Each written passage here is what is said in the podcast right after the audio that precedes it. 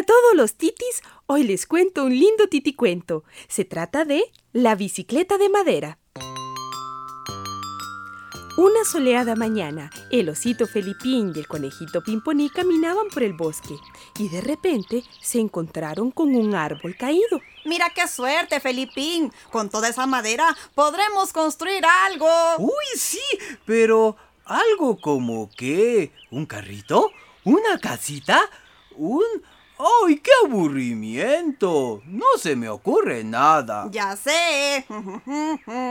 Podríamos construir una bicicleta y venderla en el mercado. Me parece estupendo. Así ganaríamos dinero con nuestro trabajo y podríamos irnos de vacaciones. Pues no perdamos más tiempo. Manos a la obra. Y durante cinco días trabajaron sin descanso hasta que al fin quedó lista una linda bicicleta de madera. ¡Lista! Ahora solo nos falta venderla. Pues para luego es tarde. Vámonos al mercado. Si nos vamos, no nos vamos. Si nos vamos, no nos vamos. Si nos vamos. Sí, pero llevemos la apenas empujadita para que no se dañe. De acuerdo, socio. Y tal y como lo planearon, Felipín y Pimponí se fueron caminando junto a la bicicleta, sin montarse en ella cuando de pronto se encontraron con el patito Peteque, que venía muy contento de bañarse en la poza. ¿Pero qué veo?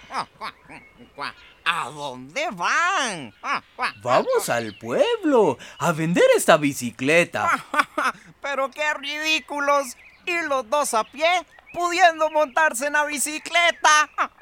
Felipín y Pimponí se avergonzaron ante la reacción de su amigo y se pusieron a pensar. Ay, Felipín, la verdad es que Peteque tiene razón. Hemos sido muy tontos, qué vergüenza. ¿Qué van a pensar de nosotros? Sí, pero ahora ¿Qué podemos hacer? Ya sé.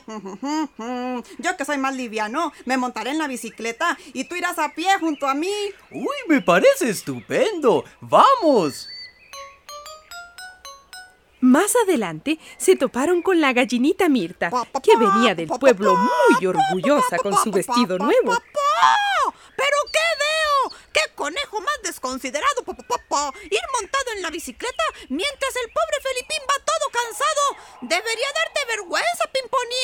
El conejito se puso rojo de la congoja y dijo: Ay, Felipín, qué vergüenza. No me había dado cuenta que venías tan cansado, amigo. Pues un poquito.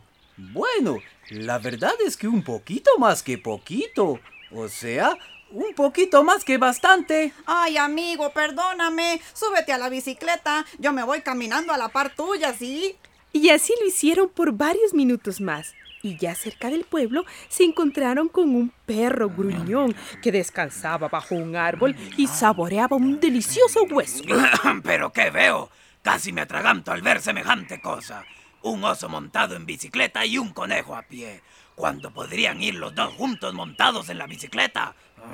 Pues sí, Felipín, el perro tiene razón. ¿Por qué me has hecho esto, mal amigo? Pero si yo no he hecho nada, solo hice lo que tú me dijiste. Ah, sí, pues ahora te digo que me lleves a mí también montado en la bicicleta. Y dicho y hecho, Pimponí de un solo brinco se montó en la bicicleta y no pasaron más que unos pocos segundos cuando...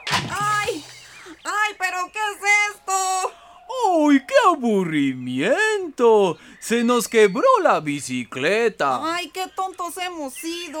No debimos haberle hecho caso a las cosas que nos decían. Es cierto. Si lo hubiéramos hecho como lo habíamos planeado, la bicicleta no se hubiera desarmado. Pues te prometo que para la próxima vez oiremos las críticas como ir llover.